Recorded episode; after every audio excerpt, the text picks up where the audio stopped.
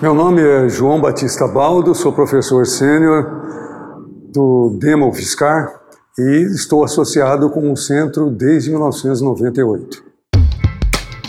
CDMF Pesquisa, um dropcast sobre as pesquisas desenvolvidas no Centro de Desenvolvimento de Materiais Funcionais, na voz dos próprios pesquisadores. Bom, com relação às pesquisas, a minha área específica é de materiais refratários.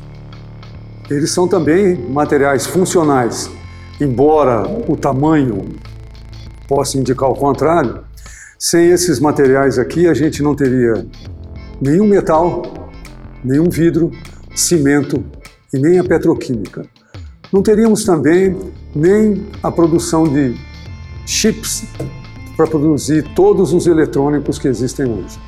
Então, esses materiais refratários embora sejam considerados uma área não nobre dos, das cerâmicas, eles são habilitadores, ou seja, sem eles não se consegue conter e nem economizar energia, ou seja, processos de alta temperatura que foram os que viabilizaram a civilização humana. Então, esses materiais são habilitadores e por isso eles são funcionais. Vamos ver um exemplo aqui. Nós temos um tijolo de magnésio a carbono utilizado num convertedor LD. Um convertedor é onde se produz aço, a etapa final de produção do aço. Um tijolo desse daqui pesa em torno de uns 60 quilos e ele custa 200 dólares.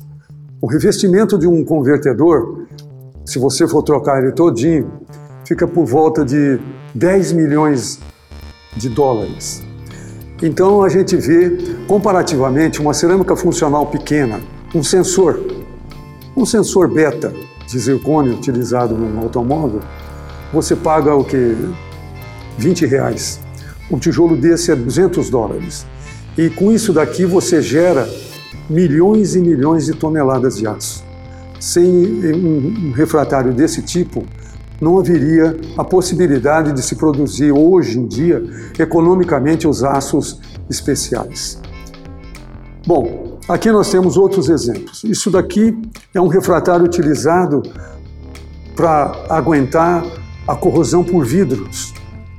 Então a gente vê como é que a gente ensaia os materiais para ver qual é a capacidade deles em função de resistir ao, ao ambiente de serviço. Aí é que está a definição de refratário.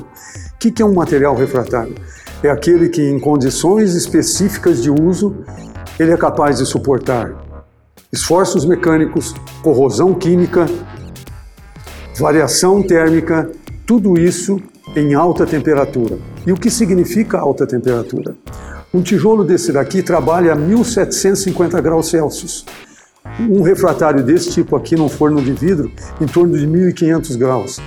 Aqui nós temos um cadinho para fusão de, de aço inox aplicado em, em odontologia, né, que trabalha a 1600 graus e assim por diante. E nós temos como é que a gente testa os materiais antes. Né?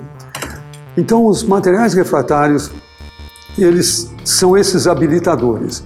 Por isso a nossa pesquisa dentro do, do centro ela é voltada para materiais funcionais também, mas só que são materiais funcionais para grandes estruturas. Um, um, convertedor LD, ele é capaz de, é, ou seja, um convertedor LD tem 4, 3, 4 metros de altura. Então são grandes estruturas. Um forno de frita, um forno de vidro também são enormes. Então os refratários é o que eu chamo de refratários estruturais. Né? A nossa pesquisa tem funcionado em, é, em direção a isso. E as últimas pesquisas que nós fizemos foi com relação a concretos refratários. Isso aqui parece um metal, mas não é. Isso é uma cerâmica, um, um concreto refratário que a gente desenvolveu e está patenteando através do centro é, como inovação. Nós introduzimos nanopartículas de óxidos refratários na matriz do concreto refratário. Isso aqui fez o concreto ficar extremamente mais forte, mais resistente à corrosão e também sinterizar mais facilmente. Com isso, uh, comparativamente à introdução de material coloidal ou o pó nanométrico já pronto é um avanço muito grande. Daí tá? a nossa é, pesquisa ter é, a função de ser patenteada agora, porque essa é uma inovação muito grande. E tudo isso dentro dos auspícios do centro, do centro CDMF, que é o que financia basicamente todos os nossos testes e as nossas pesquisas. E, através da FAPESP, tudo isso está sendo implementado. Então, resumindo, os concretos refratários, os refratários convencionais e todos esses outros aqui são os habilitadores de processos de alta temperatura. Sem isso, não haveria civilização. CDMF Pesquisa é uma produção do Laboratório Aberto de Interatividade para a Disseminação do Conhecimento Científico e Tecnológico, o LAB, e do Centro de Desenvolvimento de Materiais Funcionais, o CDMF. Saiba mais. Visite www.cdmf.org.br.